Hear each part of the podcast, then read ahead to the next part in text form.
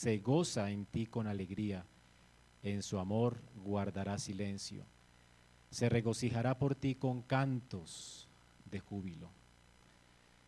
Cuando Dios entra en pacto con nosotros, o entró en pacto con nosotros en la persona de Cristo, en ese pacto el Señor dice que se goza con alegría. Él calla de amor, se regocija con cantos de júbilo. El salmista en el Salmo 73 dice, ¿a quién tengo yo en los cielos sino a ti? Fuera de ti nada deseo en la tierra. Mi carne y mi corazón pueden desfallecer, pero Dios es la fortaleza de mi corazón y mi porción para siempre.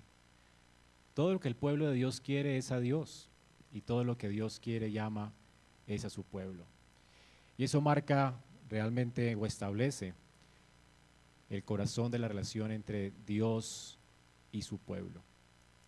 Dios anhela, ama, desea, se goza con su pueblo y el pueblo de Dios ama, se goza y no puede vivir sin la presencia de Dios.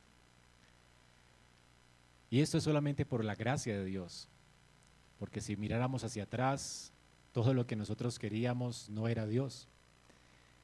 Dios nos muda en otros, en otros hombres, Dios nos hace nuevas criaturas para que le deseemos. Como dice el Salmo 110, cuando Dios en su poder nos cambia, nos transforma, dice que su pueblo se ofrece a Él voluntariamente. Es lo que queremos y deseamos cuando Dios nos cambia. Y eso es lo que hace la diferencia entre el cristianismo y cualquier otro tipo de religión. Y es de lo que vamos a hablar en esta mañana. Hermanos, no podemos vivir sin la presencia de Dios. Y tenemos esa presencia Dios gracias al ministerio, la obra, la mediación de nuestro Señor Jesucristo, que por su Espíritu nos ha dado este infinito deseo por su presencia. Y lo más increíble es que Dios anhela estar en medio de su pueblo y siempre lo anheló.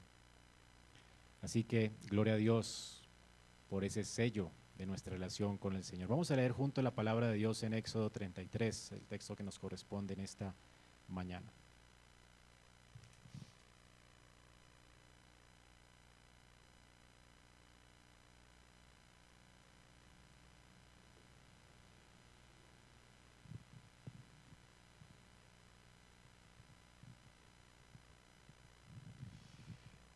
Dice así la palabra de Dios. Entonces el Señor dijo a Moisés, anda, sube de aquí tú y el pueblo que has sacado de la tierra de Egipto, a la tierra de la cual juré a Abraham, a Isaac y a Jacob, diciendo, a tu descendencia daré. Enviaré un ángel delante de ti y echaré fuera a los cananeos, a los amorreos, a los hititas, a los fereceos, a los heveos y a los jebuseos. Sube a una tierra que emana leche y miel. Pues yo no subiré en medio de ti, oh Israel, no sea que te destruyan el camino, porque eres un pueblo terco. Cuando el pueblo oyó esta mala noticia, hicieron duelo, y ninguno de ellos se puso sus joyas, porque el Señor había dicho a Moisés, dile a los israelitas, ustedes son un pueblo terco, si por un momento yo me presentara en medio de ustedes, lo destruiría. Ahora pues quítense sus joyas para que yo sepa qué he de hacer con ustedes. A partir del monte Oreb los israelitas se despojaron de sus joyas. Moisés acostumbraba a tomar la tienda y la levantaba fuera del campamento, a buena distancia de éste, y llamó la tienda y le llamó la tienda de reunión. Y sucedía que todo el que buscaba al Señor salía a la tienda de reunión que estaba fuera del campamento. Cuando Moisés salía a la tienda, todo el pueblo se levantaba y permanecía de pie, cada uno a la entrada de su tienda, y seguía con la vista Moisés hasta que él entraba en la tienda. También cuando Moisés entraba en la tienda, la columna de nube descendía y permanecía en la entrada de la tienda. Y el Señor hablaba con Moisés. Cuando todo el pueblo veía la columna de nube situada en la entrada de la tienda de reunión, todos se levantaban y adoraban cada cual a la entrada de su tienda.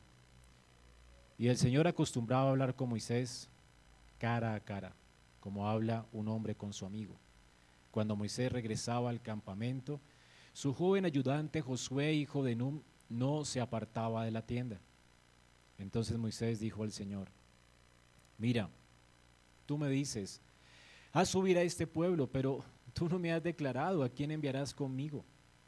Además has dicho, te he conocido por tu nombre y también has hallado gracia ante mis ojos. Ahora pues, si he hallado gracia ante tus ojos, te ruego que me hagas conocer tus caminos para que yo te conozca y halle gracia ante tus ojos. Considera también que esta nación es tu pueblo. Mi presencia irá contigo y yo te daré con descanso, le contestó el Señor. Entonces Moisés le dijo, si tu presencia no va con nosotros, no nos hagas salir de aquí. Pues en qué conocerá que he hallado gracia ante tus ojos yo y tu pueblo? ¿En qué se conocerá? ¿No es acaso en que tú vayas con nosotros para que nosotros, yo y tu pueblo, nos distingamos de todos los demás pueblos que están sobre la superficie de la tierra? Y el Señor respondió a Moisés, también haré esto que has hablado, por cuanto has hallado gracia ante mis ojos y te he conocido por tu nombre. Entonces Moisés dijo, te ruego que me muestres tu gloria. Y el Señor respondió, yo haré pasar toda mi bondad delante de ti y proclamaré el nombre del Señor delante de ti. Tendré misericordia del que tendré misericordia y tendré compasión de quien tendré compasión. Y añadió, no puedes ver mi rostro porque nadie puede ver mi rostro y vivir. Entonces el Señor dijo, hay un lugar junto a mí y tú estarás sobre la peña, y sucederá que al pasar mi gloria te pondré en la hendidura de la peña, y te cubriré con mi mano hasta que yo haya pasado. Después apartaré mi mano y verás mis espaldas, pero mi rostro no se verá. Es palabra de nuestro Santo Dios, hermanos. Éxodo 33. Recordemos en el contexto que Israel había quebrantado el pacto que Dios estableció con ellos en Sinaí y lo hizo a causa de su idolatría. Israel levantó un becerro de oro para adorar. Prefirieron el becerro antes que a Dios, cambiaron a Dios por el becerro, más bien. Aarón proclamó diciendo, este son tus dioses que te sacaron de Egipto, y proclamó una fiesta a Jehová. En cierto sentido, él quería atenuar la gravedad del pecado con este sincretismo religioso. Israel estaba adorando a Dios no en sus términos, sino como quisieron, y levantaron una imagen que Dios había prohibido. Y por esa razón la ira de, Dios se encendió contra el pueblo y lo quería destruir. La razón por la cual Dios no, no destruyó a Israel, y tenemos escrito el capítulo 33 del Éxodo, es que Dios escuchó la oración de su mediador, de Moisés. Tenemos entonces que Moisés intercede por el pueblo de Dios, dice que se retracta de hacer mal al pueblo y entonces los deja vivir. Por supuesto, cuando Moisés desciende del monte, las leyes que Dios había enviado con Moisés son quebrantadas para mostrar al pueblo realmente las consecuencias de su pecado. Hay una brecha de separación entre Dios y el pueblo. Tenemos entonces también que esta brecha de separación hace que, bueno, Israel ahora sufra por causa de su maldad y viene mortandad en el pueblo. Mueren tres mil hombres. Si fueron tres mil, ¿cierto? Sí, tres mil hombres. Entonces viene la, la, mano de Dios sobre estas personas no arrepentidas y los que se arrepintieron igual merecían morir. Los que habían gemido por su pecado y estaban arrepentidos merecían la muerte, pero no murieron. Y la razón es que Moisés intercede por el pueblo y él se ofrece a sí mismo como propiciación por el pecado. Sin embargo, Dios no lo acepta, porque Dios tiene en mente a otro mediador. Y este es Jesucristo nuestro Señor. La razón por la cual los arrepentidos no mueren bajo la ira de Dios, porque también la merecen, es que Cristo murió por el pecado y ha muerto por el pecado de todo aquel que se arrepiente y pone en Dios su confianza. En el Antiguo Testamento, pues, tenemos que Dios salva igual que como salva hoy, por Cristo. Hay un solo mediador entre Dios y los hombres. La razón por la cual el hombre muere es porque Dios ha enviado a su Hijo Jesucristo, quien fue perfectamente justo y santo y se ofreció por nosotros. Hizo propiciación por nuestros pecados. La salvación nuestra, pues, depende absolutamente de esta grandeza, de la justicia de Dios en Cristo. Dios hizo justicia y por esta justicia nosotros podemos hallar misericordia y gracia delante de Él. Y esto es lo que sucedió con eh, el pueblo de Israel. Así que por eso tenemos escrito el capítulo 33. Dios sigue tratando con Israel, no lo destruye, a causa de que otro recibiría el castigo de ellos sobre él.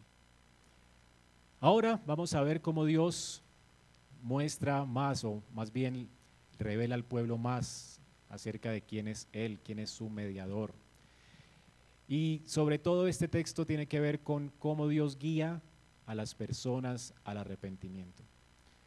Seguro, el pueblo estaba arrepentido, pero posiblemente no querían las consecuencias del pecado, que era la muerte. Recuerden que pasó una espada, ¿verdad? De casa en casa buscando a quien matar y la gente seguro suplicó por su vida. Ahora muchas personas, por simplemente evitar las consecuencias latentes del pecado, pues pueden suplicar por su vida, ¿verdad? Nadie quiere sufrir las consecuencias porque son muy desastrosas. Sin embargo, Dios, para atraer a Israel y, y guiarles a un genuino arrepentimiento, les hace ver realmente la gravedad de su pecado. En segundo lugar, les hace conscientes de las consecuencias del pecado. Y luego les hace ver la necesidad que tienen de un mediador, un mediador en el cual Él se complace para ser reconciliados con Dios. No hay reconciliación con Dios, sino un mediador en el cual Dios se complace. Recordemos que este evento fue escrito para nosotros. Hermanos, al igual que Israel, nosotros tenemos la misma inclinación hacia la idolatría, hacia el pecado. Tenemos el mismo corazón engañoso, nos deslizamos frecuentemente, caemos en pecado, pero como Dios no cambia, hermanos, hoy también Dios quiere hacernos ver cuán terribles son nuestros pecados delante de su santidad. Todos nuestros pecados merecen su ira, su indignación. Los pecados nuestros hacen brecha entre Dios y nosotros. Pero también veremos cómo Dios a través de este texto, como Dios, Él no cambia, Él trata también con nuestra maldad de la forma en que trató con la maldad de Israel. Él nos hace ver la gravedad del pecado y muchas veces aparta su presencia de nosotros. ¿No se ha sentido usted que Dios no está con usted? Bueno, es la consecuencia del pecado. Dios hace esto, muchas veces retrae su mano y parece como ausente de nuestras vidas, nos hace consciente de la consecuencia del pecado. Luego nos hace ver también nuestra necesidad de un mediador, para que le abracemos y realmente apreciemos lo que Cristo ha hecho por nosotros. Y luego también garantiza para nosotros su presencia permanente si ponemos en ese mediador nuestra confianza, de manera que podamos encontrar en Dios pleno gozo y deleite. Nos apartemos de buscar deleite en otra cosa aparte de Dios. Así Dios logra pues el propósito del pacto, que nosotros le deseemos Deseemos que Él sea la fuente de nuestro gozo, de nuestro sumo gozo. Que le deseemos como el salmista le deseó en el Salmo 73. Dios quiere lograr esto porque Él también nos desea. El Espíritu de Dios nos anhela, nos desea celosamente. Así que Dios trabaja nuestro corazón para que le deseemos, trayéndonos al verdadero arrepentimiento. Y hermanos, ¿quién no quiere verdadero gozo en la vida? ¿Quién no quiere vivir libre de estrés, verdaderamente confiado? Hoy veremos que lo que nos roba el gozo en la vida, lo que nos hace estar estresados realmente es el pecado. El pecado nos aleja de la fuente de todo gozo, que es Dios mismo. Pero este, este gozo, hermanos, está disponible para cada uno de nosotros en Jesucristo. Cristo vino para darnos acceso a la fuente de todo gozo. Y esta mañana veremos cómo la fuente de nuestro gozo es Dios mismo, Dios en su plenitud. Dice la escritura que en su plenitud hay, en su presencia hay plenitud de gozo, delicias a su diestra para siempre. ¿Necesita usted gozo? Usted necesita escuchar desesperadamente la exposición de este texto. Y lo primero que vemos en nuestro texto es cómo el pecado nos aparta de la fuente de nuestro gozo. El versículo del 1 al 6 vemos cómo Dios hace algo para hacer sentir al pueblo de Israel lo que sus pecados hacen y cuán amargo es el pecado, especialmente el pecado de la idolatría. Recordemos que Moisés había estado 40 días en el monte de Sinaí haciendo qué? Recibiendo en la presencia misma de Dios dirección acerca de una tienda, un tabernáculo de reunión en el cual Dios vendría a ser morada, un tabernáculo que estaría en medio del pueblo de Israel. Dios estaría en medio de su pueblo, Dios con ellos. Esto es lo que significa Emanuel, Dios con nosotros. Y era el deseo de Dios, estar con su pueblo, en medio de su pueblo, estar por su pueblo. Y Moisés recibe todas estas instrucciones del tabernáculo. Moisés desciende del monte para iniciar la obra de construcción, era la idea. Pero ¿qué se encuentra? Al pueblo siguiendo y adorando un becerro de oro. Ahora, por causa de su pecado, Israel recibe esta mala noticia. Y como les dije, el pueblo no iba a ser destruido por la mediación de, Moisés en el monte. Antes de que Moisés descendiera, él ya se había dado cuenta de la idolatría, intercede para que el pueblo no muera. Ahora, la mala noticia, ¿cuál es entonces? Noten que fue una mala noticia. Versículo 4, cuando el pueblo oyó esta mala noticia, hicieron duelo. Fue terrible la noticia. ¿Cuál era la noticia? Aunque ellos no iban a ser destruidos por la mediación de Moisés, la noticia mala era que Dios iba a cumplir sus promesas del pacto. Es decir, la mala noticia era que ellos iban a conquistar la tierra de Canaán, que iban a poseerla, iban a disfrutar de esas bendiciones, de, ese lugar donde fluye leche y miel. Dios iba a ser fiel a las promesas que le hizo a Abraham. De hecho, no tendrían que preocuparse por los enemigos en la tierra de Canaán. Dios se iba a ocupar de ellos, mandando a un ángel delante de ellos para que destruyera a sus enemigos. De manera que ellos iban a tener la provisión, la protección, iban a ser prósperos, iban a tener su mejor vida ahora. Qué mala noticia. ¿Han escuchado estas frases, verdad, de nuestro tiempo? Tu mejor vida ahora. Dios quiere hacerte próspero. ¿Sabes que Israel no quiere eso? Si algo distingue al pueblo de Dios es que no quiere eso. Para el pueblo de Dios esto es una pésima noticia. Es la peor noticia. Dios les dice, les voy a dar todo lo que cualquier hombre desea. La gente hace cola, ¿verdad? Para que para tener su mejor vida ahora. Siembra para tener su mejor vida ahora hace lo que sea por esto. Bueno, ustedes lo van a tener gratis, por gracia. Todo es suyo. Pero yo no voy a ir con ustedes. El paseo sigue, pero yo no voy.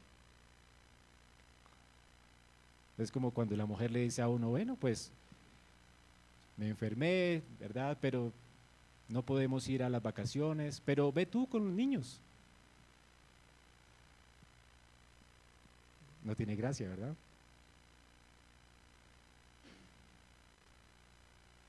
no voy a ir con ustedes, yo no voy a estar con ustedes. Así que, ¿qué es lo que está diciendo Dios? La obra del tabernáculo se cancela. Moisés perdió el tiempo allá 40 días, Dios deseando estar con ellos, ellos mismos se lo ganaron. Yo no voy a estar con ustedes. Se canceló la obra. Horrible. El pueblo dice, no puede ser. ¿Saben qué hacen ellos? Lloran. Hacen duelo. Y Moisés, ¿verdad? Le recuerda. Dios le dice a Moisés, vayan, yo voy a enviar un ángel, no se preocupen, nadie los va a destruir en el camino. Ahora, hermanos, esto es un acto, de, de hecho, un acto de juicio de parte de Dios, pero también es un acto de misericordia. Dios así les está llamando al arrepentimiento, les está haciendo sentir pesar por lo que ha pasado. ¿De qué se perdieron ellos? ¿De las bendiciones de Dios? No, se perdieron de Dios mismo y ese es el corazón mismo del pacto. Eso es lo que hace sentido la vida cristiana. Es lo que le da sentido a nuestras vidas, la presencia de Dios con nosotros. Y la razón por la cual Dios dice que no va a ir con ellos es porque ellos eran un pueblo terco, ellos no querían estar con Él. Así de sencillo, ustedes no quieren tratar conmigo, eh, prefirieron un becerro que a mí. ¿Ven lo que ha pasado con el pecado de ustedes? Ustedes hicieron esa elección y está bien para mí. Yo no voy a ir con ustedes. De hecho, si voy con ustedes, sería terrible. Yo los quiero proteger de mi ira. Porque Dios es justo y obviamente su ira se desata a causa del pecado. Y Dios dice, para protegerlos de mi ira, es un acto misericordioso, yo no voy a estar más con ustedes, porque los voy a consumir. ¿No dice esto la Biblia allí? No subiré en medio de ti, Israel. No sea que te destruya en el camino, porque ustedes son un pueblo terco. Así que Dios para protegerlos de su ira dice, no, no más hasta aquí. Se acabó esto. Yo soy un Dios justo y ustedes son por naturaleza pecadores. Y eso plantea estas preguntas importantes, profundas. ¿Cómo un Dios santo y justo puede tener comunión con un pueblo pecador? ¿Qué dice Dios en la respuesta? No puede. Sencillo, ¿no? No, yo no puedo. ¿Cómo un pecador puede estar en la presencia de Dios sin ser consumido? No es posible. La respuesta es no, no es posible.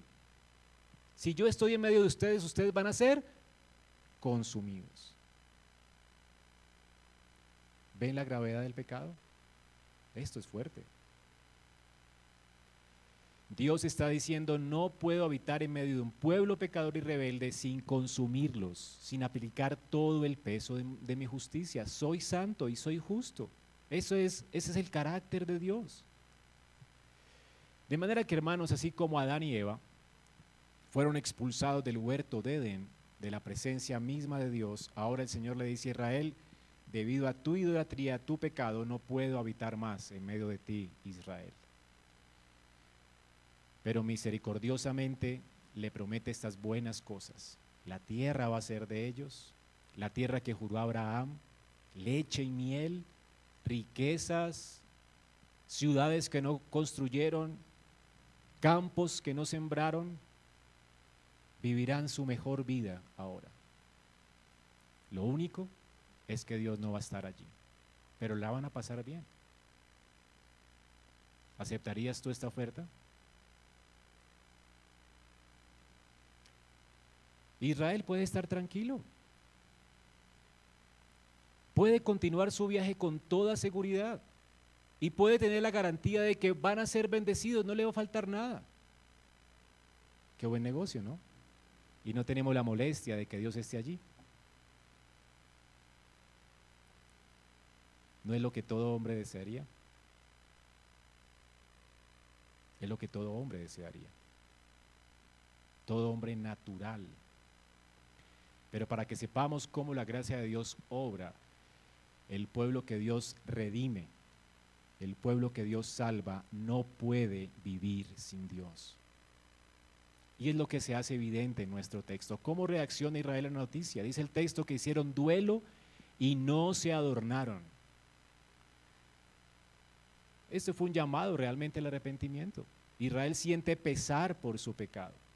Como dice John Piper, si pudieras tener el cielo con toda tu familia, amigos allí, disfrutar de la compañía de tus seres queridos, deleitarte con tu comida preferida y favorita sin preocuparte por las por libras de más, por tus libras de más, por tus gorditos, pues.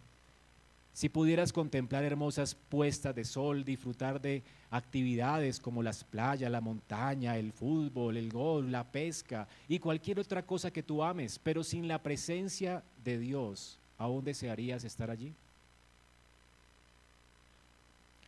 Respóndete honestamente. Aunque Dios es el dador de todas estas cosas buenas, el pueblo de Dios no quisiera estar allí. El cielo es el cielo porque Dios estará allí. Nadie se conformaría con estas cosas, nadie que haya sido redimido por Dios se conforma con no tener a Dios con él. Esa es la esencia del pacto. Y es lo que nos distingue del resto del mundo, el deseo y el anhelo por Dios. Como el siervo brama, dice David, por las corrientes de las aguas. así anhela, oh Dios, mi alma, estar contigo. Paráfrasis mía. ¿Seríamos felices con un cielo que tenga todas las delicias, pero Dios no esté presente? La respuesta para el pueblo de Dios sería no. Sin Dios, el cielo no es nada. Tal vez muchos prefieren tener las promesas de Dios sin la carga de una relación con Él, pero no lo hará el pueblo de Dios. La respuesta de Israel pues fue adecuada. Lloraron, ah, hicieron luto. De hecho, se quitaron sus adornos. Dice que a partir de Oreb ellos se despojaron de sus joyas. Esta acción se despojaron de sus joyas hace eco a algo en el contexto de la ley en Génesis 35. Génesis 35 del 2 al 4. Dice que Jacob dijo a la gente de su casa y a todos los que estaban con él cuando renovó el pacto con Dios, quiten los dioses extranjeros que hay entre ustedes, purifíquense y cámbiense los vestidos, lavémonos y subamos a Betel y allí haré un altar a Dios, quien me respondió en el día de mi angustia y que ha estado conmigo en el camino por donde he andado. Entregaron pues a Jacob todos los dioses extraños que tenían en su poder, es decir, los pendientes que tenían en sus orejas, o sea, los adornos, y Jacob los escondió debajo de la encina que está junto a Siquem. ¿De qué se despojaron? De los adornos, es decir, los dioses.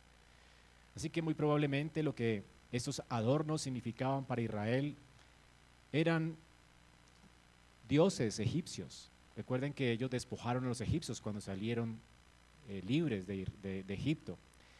Israel tenía pues toda clase de joyas de, las egipcias. Y imagínense lo que pudieran ser estas joyas, estas dijes de oro, de ranitas, zapitos, el dios sol, el dios, muchos dioses que tenían allá, ¿no?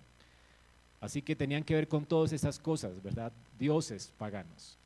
Y es lo que hacen ellos, lo que hicieron los efesios con los libros de brujería, que los quemaron, hicieron una hoguera con ellos en su arrepentimiento. El pueblo de Dios no quiere tener relación con los ídolos. Así que hermanos, estas cosas son las que Israel se despojaron. Ellos en obediencia se deshacen de todo lo que les sea de tropiezo en su relación con Dios. Toda la idolatría es deshecha a partir de Oreb. Una persona genuinamente arrepentida hace esto. No solamente se arrepiente y se duele sabiendo que su pecado hace una brecha entre él y Dios. No solamente se duele, y llora y hace lamento, porque la presencia de Dios no es algo que Él merezca. Y claro que la siente ausente, porque Dios no puede habitar en medio de un pueblo pecador. Es horrible estar sin Dios. Así que una persona arrepentida llora por esto, no quiere estar sin Dios. Pero además el arrepentimiento lo lleva a deshacerse de todo aquello que pone y que ha puesto y que ha abierto esa brecha. En el caso de Israel era la idolatría. No sé en el caso de cualquiera de nosotros, ¿qué va a hacer? Pero es deshacernos realmente de todo lo que pone un tropiezo en nuestra vida para pecar. Eso es el verdadero arrepentimiento. Es mortificar la carne verdaderamente. Es deshacernos de eso que nos lleva a la pornografía, al adulterio, a la fornicación. Es hacer sendas derechas para nuestros pies porque no queremos de ninguna manera apartarnos del Dios vivo.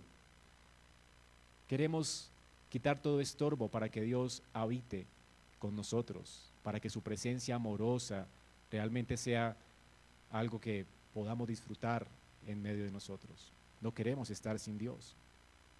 Así que la persona que ama verdaderamente a Dios se despoja de aquello que pone tropiezo en su relación con Dios.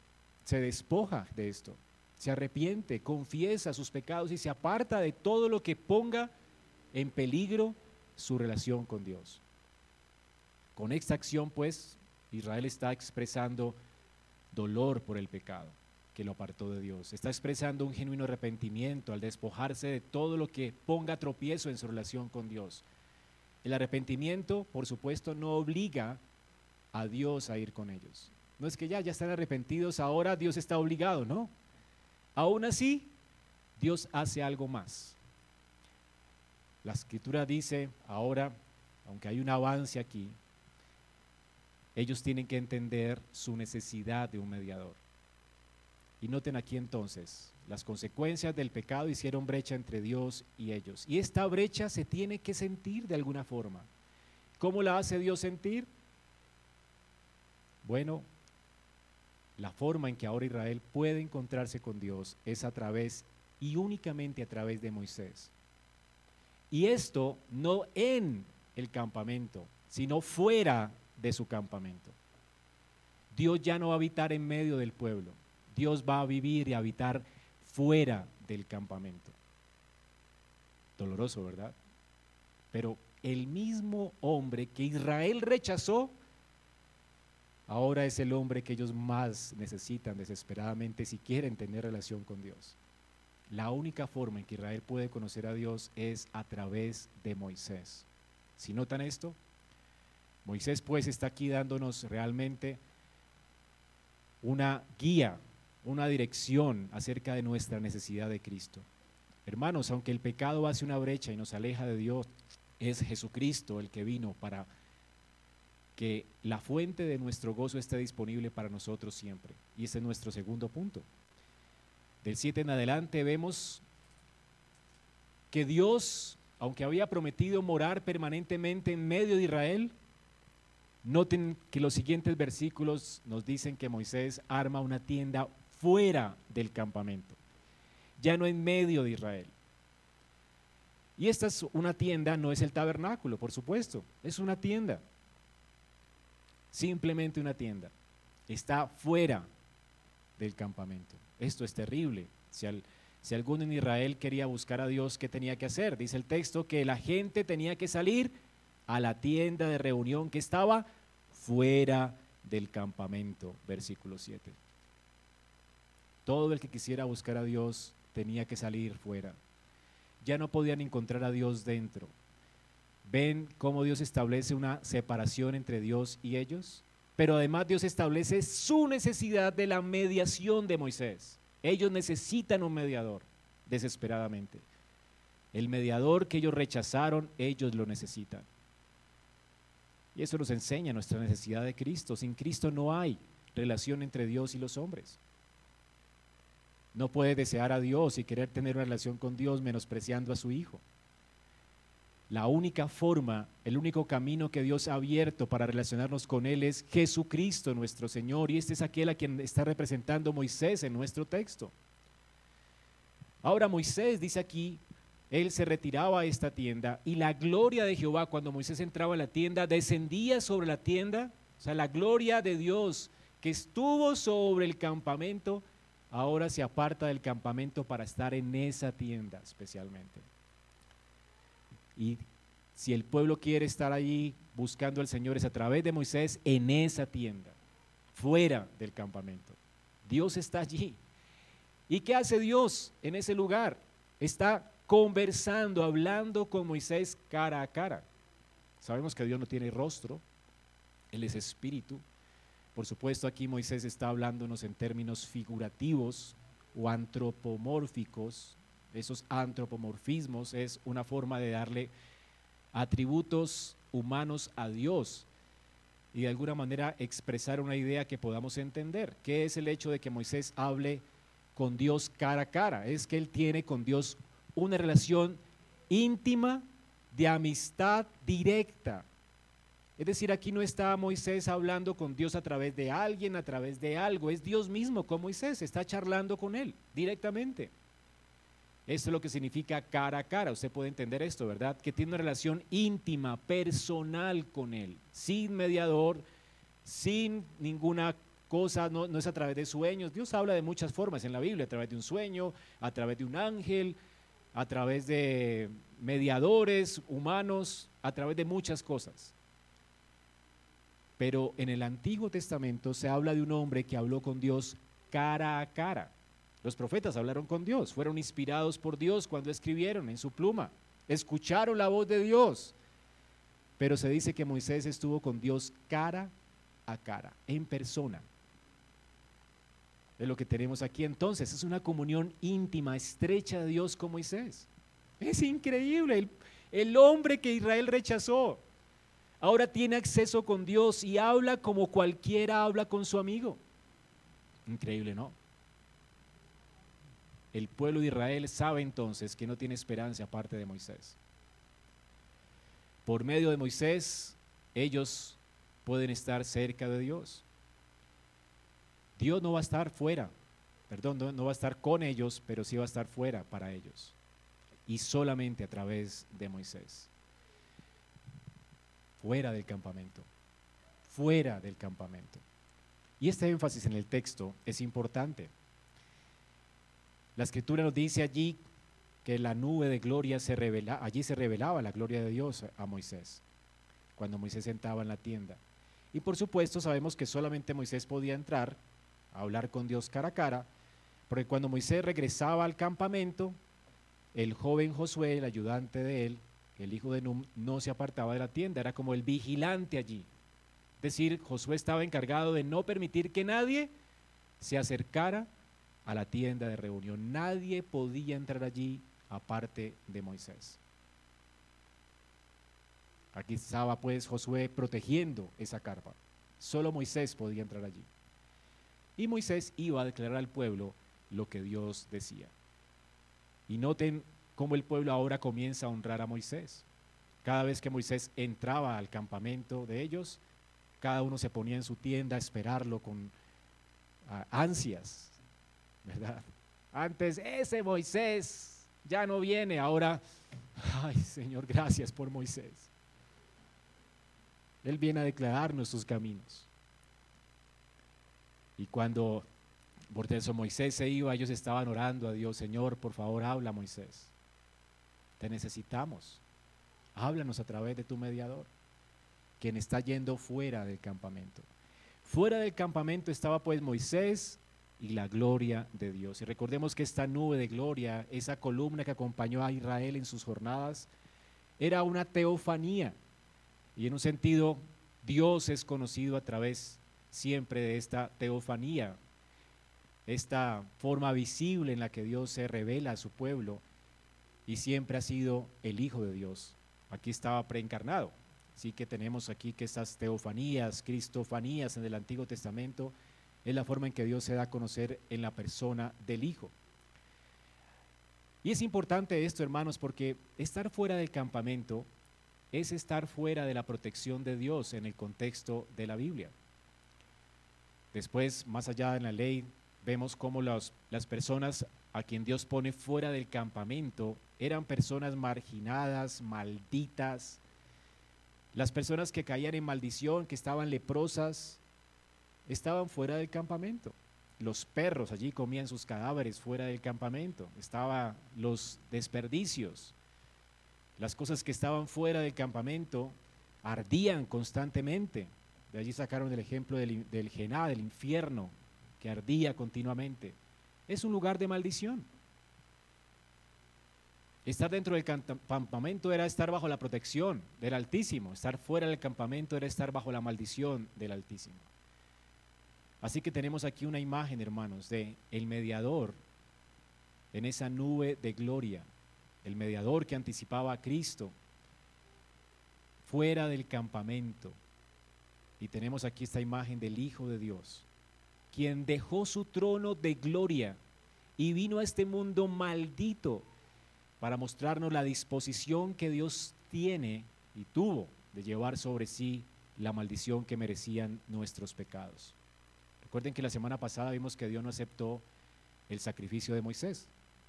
Moisés dijo, yo voy a hacer propiciación, Señor, recibe mi vida por la de ellos. Dios dijo, no. El que ha de morir va a morir por sus pecados. Dios no lo recibió.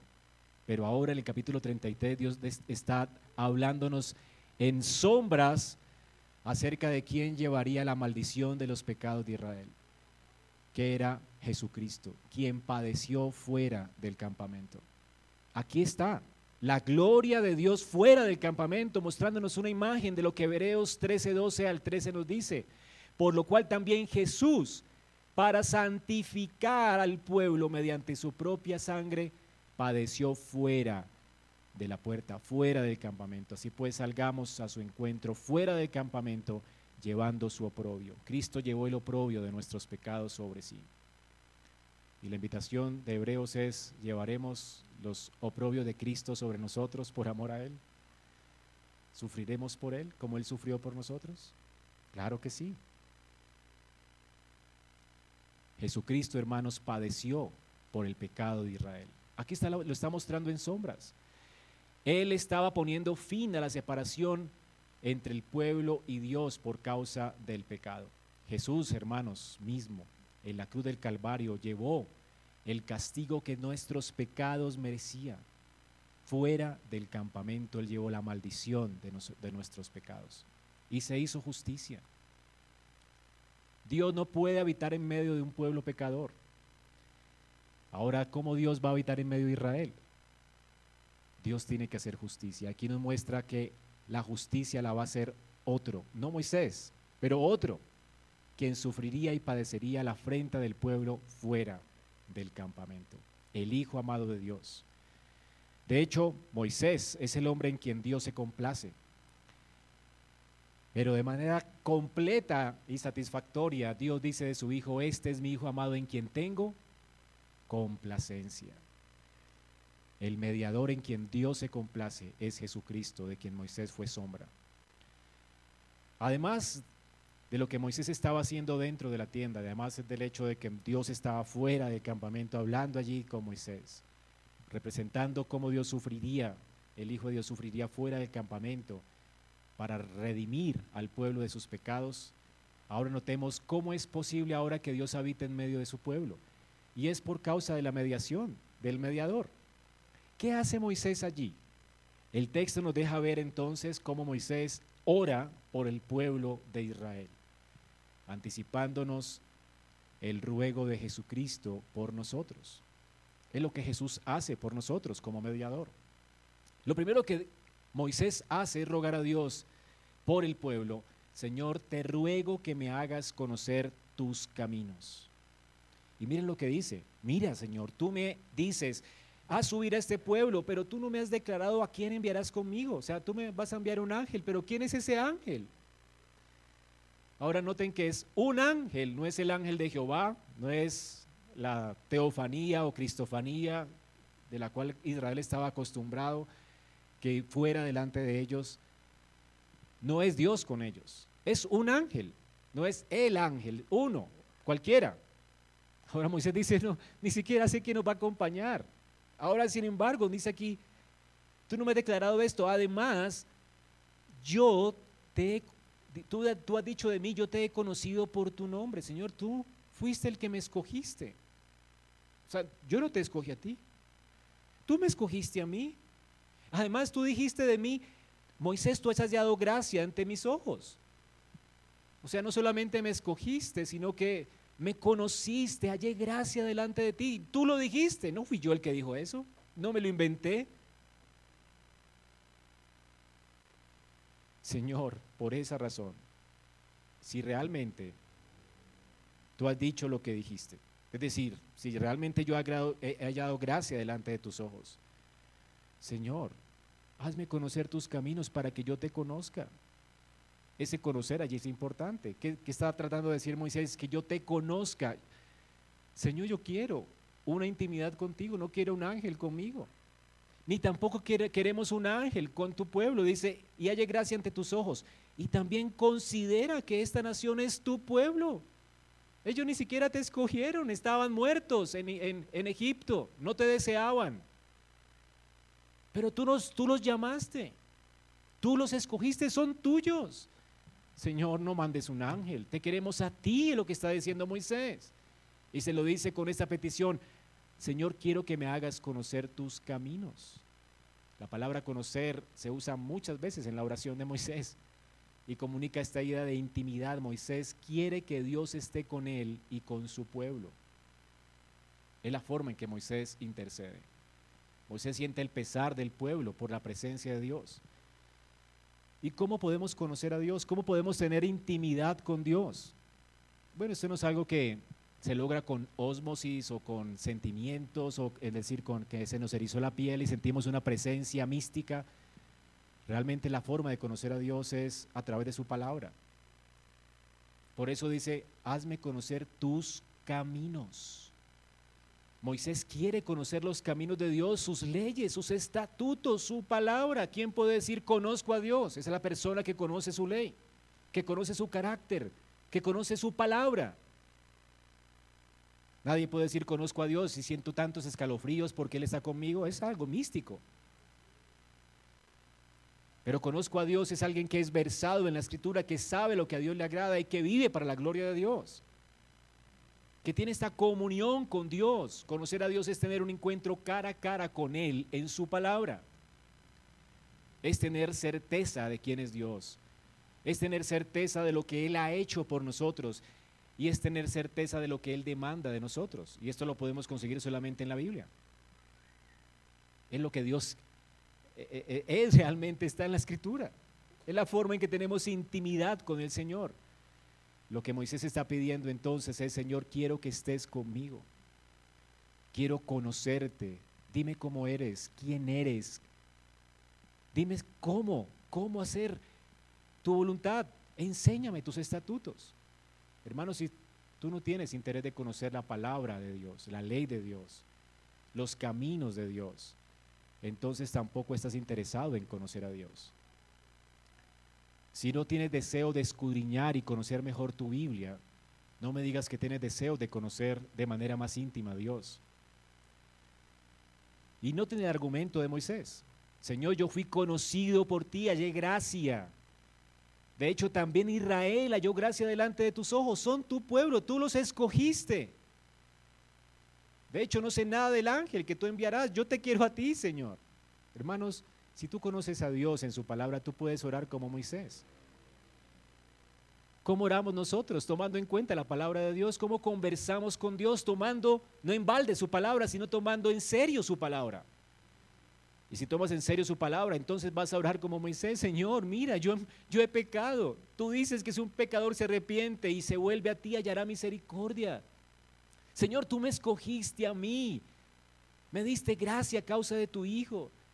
Si tú dices que me has elegido, me has redimido, me has dado esperanza de gloria, Señor, acompáñame, ayúdame con mi pecado, no me abandones ahora que te necesito, necesito un gran salvador para este gigante con el que estoy peleando porque no puedo pelear sin ti, Señor.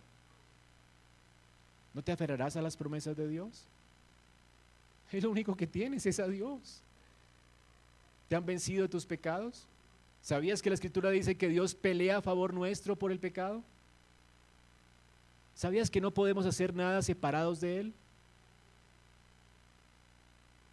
Ahora noten la respuesta de Dios. Listo, Moisés, está bien. Mi presencia irá contigo y te daré descanso. Qué increíble. Dios pone esto aquí para que entiendas que Dios siempre responde a la petición de un hijo que lo conoce, a él que conoce sus palabras, las palabras de su pacto, que se toma en serio a Cristo. Moisés se toma en serio a Dios y sus promesas. Y Dios dice de una, Moisés, está bien. Mi presencia era contigo, qué buena oración. Inmediatamente Dios le da respuesta. Yo voy a ir contigo, Moisés. Nunca te voy a dejar. Y además te daré descanso. No tienes que estresarte por el ángel. Yo mismo voy a ir contigo. Que la carga del pueblo, yo voy a ir contigo. Moisés, te sostendré. Tú no vas a poder con el pueblo, yo iré contigo. Estas palabras son muy consoladoras. Son las mismas que Jesús usó cuando habló con sus discípulos en Mateo 11, 28, vengan a mí todos los que están cansados y cargados, que yo los haré descansar. Hermanos, solo hay descanso en Cristo. Solo hay verdadero gozo en nuestras vidas cuando la presencia de Dios con nosotros está allí, hermanos. Solo podemos tener acceso a esa presencia en Cristo, en su mediación. Yo los haré descansar. ¿Cuál es la razón de que estés hoy estresado con cargas, con frustraciones, con temores? La razón es tu incredulidad. En reconocer no reconocer realmente tu necesidad de Cristo y tu necesidad de Dios en tu vida. Tú necesitas a Dios. Y Dios con nosotros es tu única esperanza para que sientas gozo, disfrute, deleite y te despojes de todo lo que hoy está estresando tu vida, llenándote de cargas. El Señor quiere quitar tus cargas. Él quiere. La pregunta es, ¿lo deseas tú? ¿Por qué no oras entonces como Moisés oró? Pero Moisés quiere más. No solamente quiere la presencia de Dios con él. Él no va a descansar, Él es un mediador. El Espíritu de Cristo está clamando dentro de Él. Y noten cómo toma la promesa de Dios para Él y dice que para Él no es suficiente. ¿Cuál es la razón? Dios pasa, Dios pasa por alto a propósito, pasa por alto algo, para enseñarnos lo que el mediador pide por nosotros. Hermanos, aquí está enseñándonos el texto acerca de lo que Cristo haría. Cristo no solamente se deleita en la presencia de Dios, Cristo no solamente encuentra deleite en Dios, porque Dios está con él todo el tiempo. El corazón de Cristo late para que la presencia de Dios esté con su pueblo. Él no descansa hasta lograr que Dios esté con nosotros y por nosotros. Esto es lo que hace Moisés. Señor, considera también que esta nación es tu pueblo, versículo 14. El Señor le responde, versículo 15, entonces Moisés le dijo, si tu presencia no va con nosotros, no conmigo, Señor, sino con nosotros, Señor, no nos hagas salir de aquí. No tiene sentido esto. No tiene sentido que tú vayas conmigo y no vayas con el pueblo. No tiene sentido. Aquí está latiendo el corazón de Cristo. Cristo está orando en la persona de Moisés. Es lo que Cristo más anhela. Que Dios haga morada en medio de su pueblo. Esta es la promesa del pacto. Yo seré su Dios y el de tu descendencia después de ti, y tú serás mi pueblo. Esto es lo que distingue al resto del mundo del pueblo de Dios. Y noten que Moisés lo sabe, lo entiende, qué es lo que hace distinto a Israel del resto de la gente. Noten lo que dice, versículo 16, pues ¿en qué se conocerá que he hallado gracia a tus ojos y a tu pueblo? Y nosotros, yo y tu pueblo. ¿No es acaso que tú vayas con nosotros para que nosotros, yo y tu pueblo, nos distingamos de todos los demás pueblos que están sobre la superficie de la tierra? ¿Qué es lo que nos hace diferentes a nosotros, hermanos? Si no es la presencia de Dios con nosotros. ¿Qué es lo que nos hace diferentes, hermanos, si no es el deseo que tenemos porque Dios esté con nosotros? Al pueblo de Dios no le interesa nada más que Dios esté con él. Si quieres otra cosa, allí está la iglesia mormona. Allí está la iglesia de la prosperidad. Allí está uno ofreciendo tu mejor vida ahora. Todo eso es posible. A propósito, viven hasta bien los, pastores de la prosperidad. Y les va bien. Viven su mejor vida ahora. ¿Eso es lo que quieres? Allí está. Pero si hay algo que distingue el cristianismo de todas esas religiones paganas, es que el deseo del pueblo de Dios es que Dios esté con él.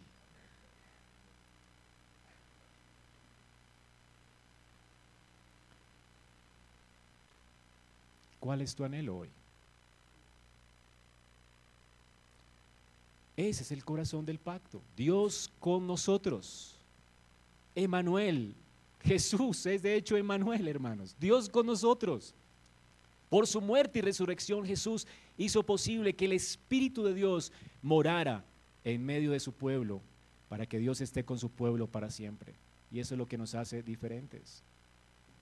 Lo glorioso de esta petición de Moisés es que Dios responde a Moisés y le dice, Moisés, yo haré, yo haré esto por ti. El Señor respondió a Moisés, también haré esto que has hablado, por cuanto has hallado gracia a mis ojos y te he conocido por tu nombre. He respondido a tu mediación. Claro que sí. No fracasarás como mediador. Sería un fracaso para Moisés como mediador que Dios no escuchara esta petición. Señor, he hallado gracia delante de ti, soy tu mediador, me escogiste tú a mí. ¿Qué propósito tiene mediador si no es hacer amistad y la paz entre tú y el pueblo?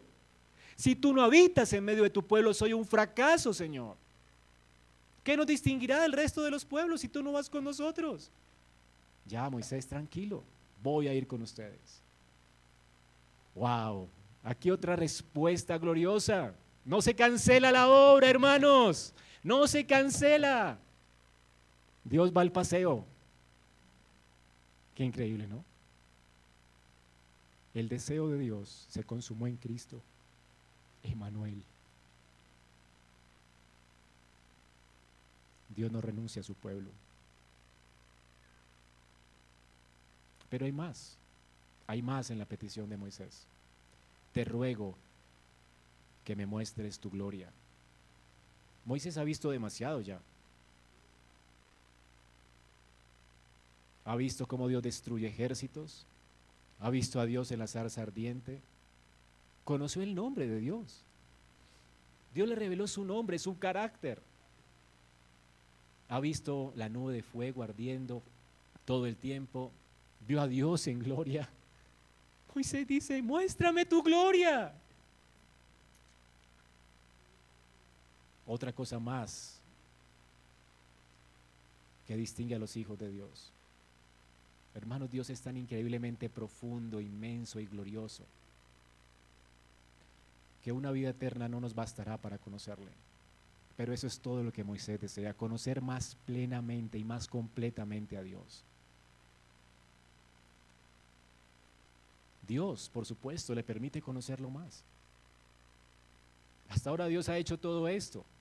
Lo que Dios no ha hecho es mostrarle a alguien uno de sus secretos más gloriosos en la salvación. Y es que Dios salva a quien Él quiere salvar.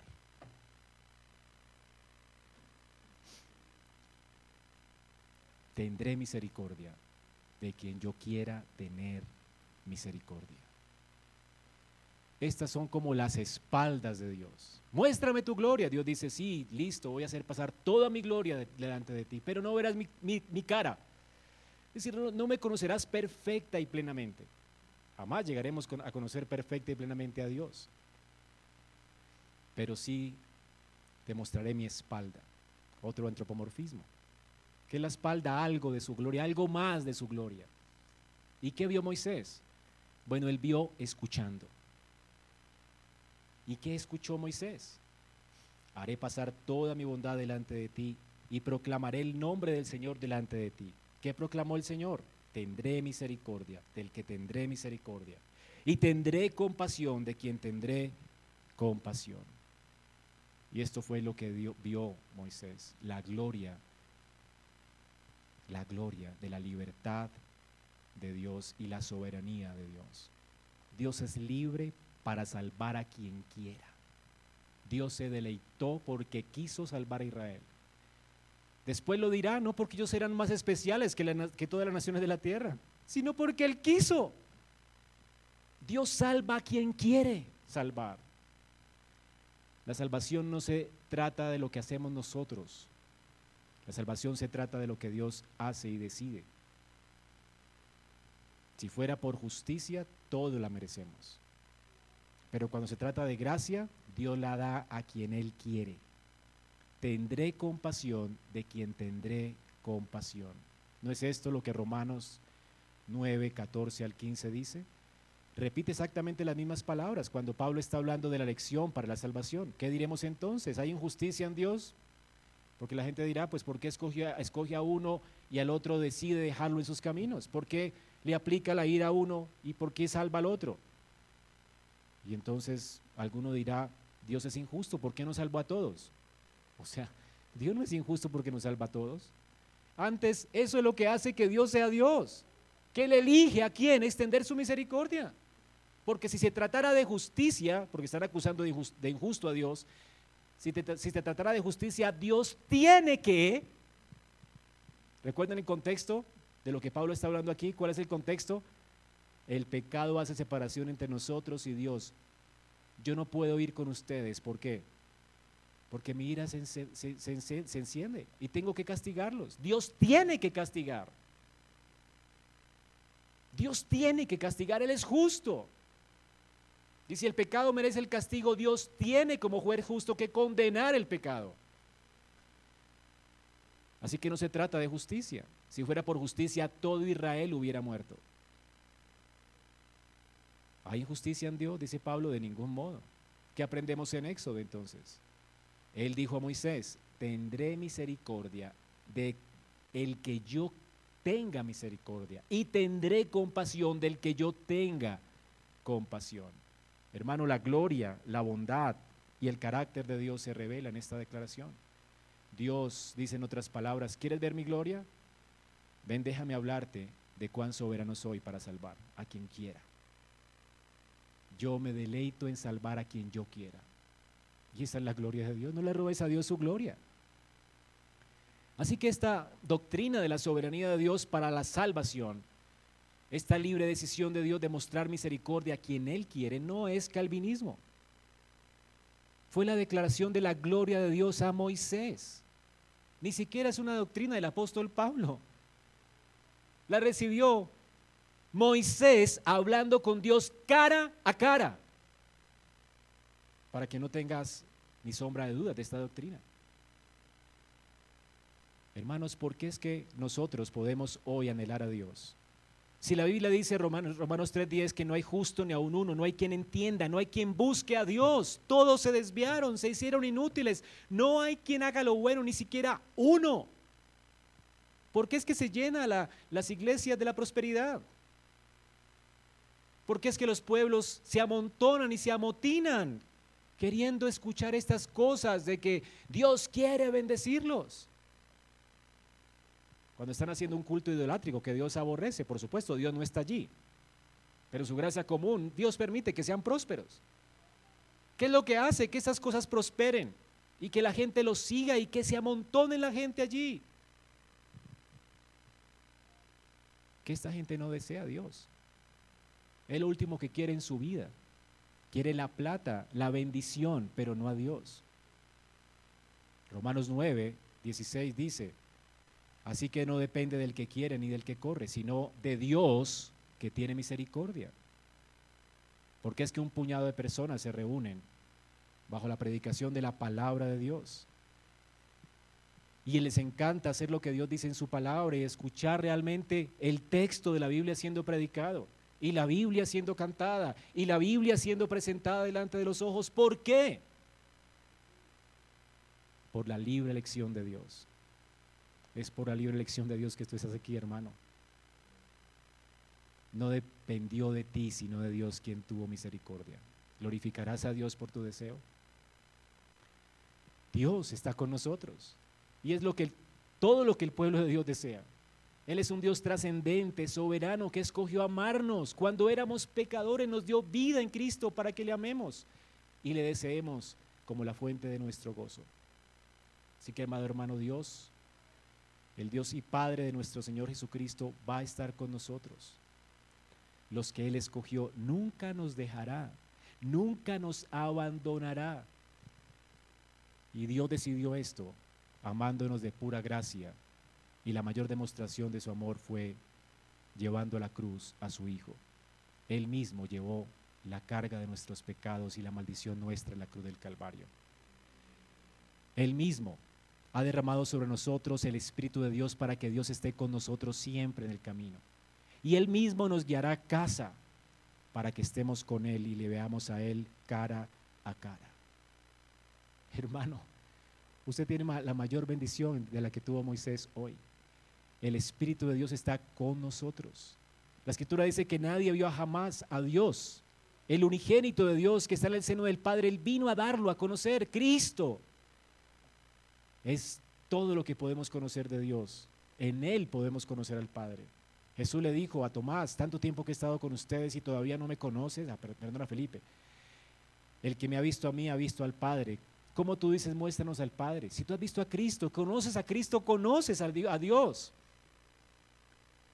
Y también segunda de Corintios dice, el mismo que dijo que de las tinieblas resplandezca la luz, es el que ha resplandecido nuestros corazones para la iluminación del conocimiento de la gloria de Dios en la faz de Jesucristo.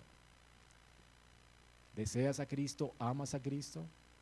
Bueno, es porque Él es Dios. Y lo amas es porque Él te amó primero.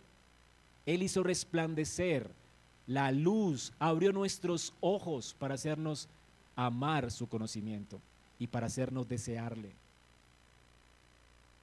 Y saben, tienen ustedes la garantía, hermanos. No solamente de que desean a Dios, es que Dios desea estar con ustedes y lo ha prometido. El Señor dijo, yo estaré con ustedes todos los días hasta el fin del mundo.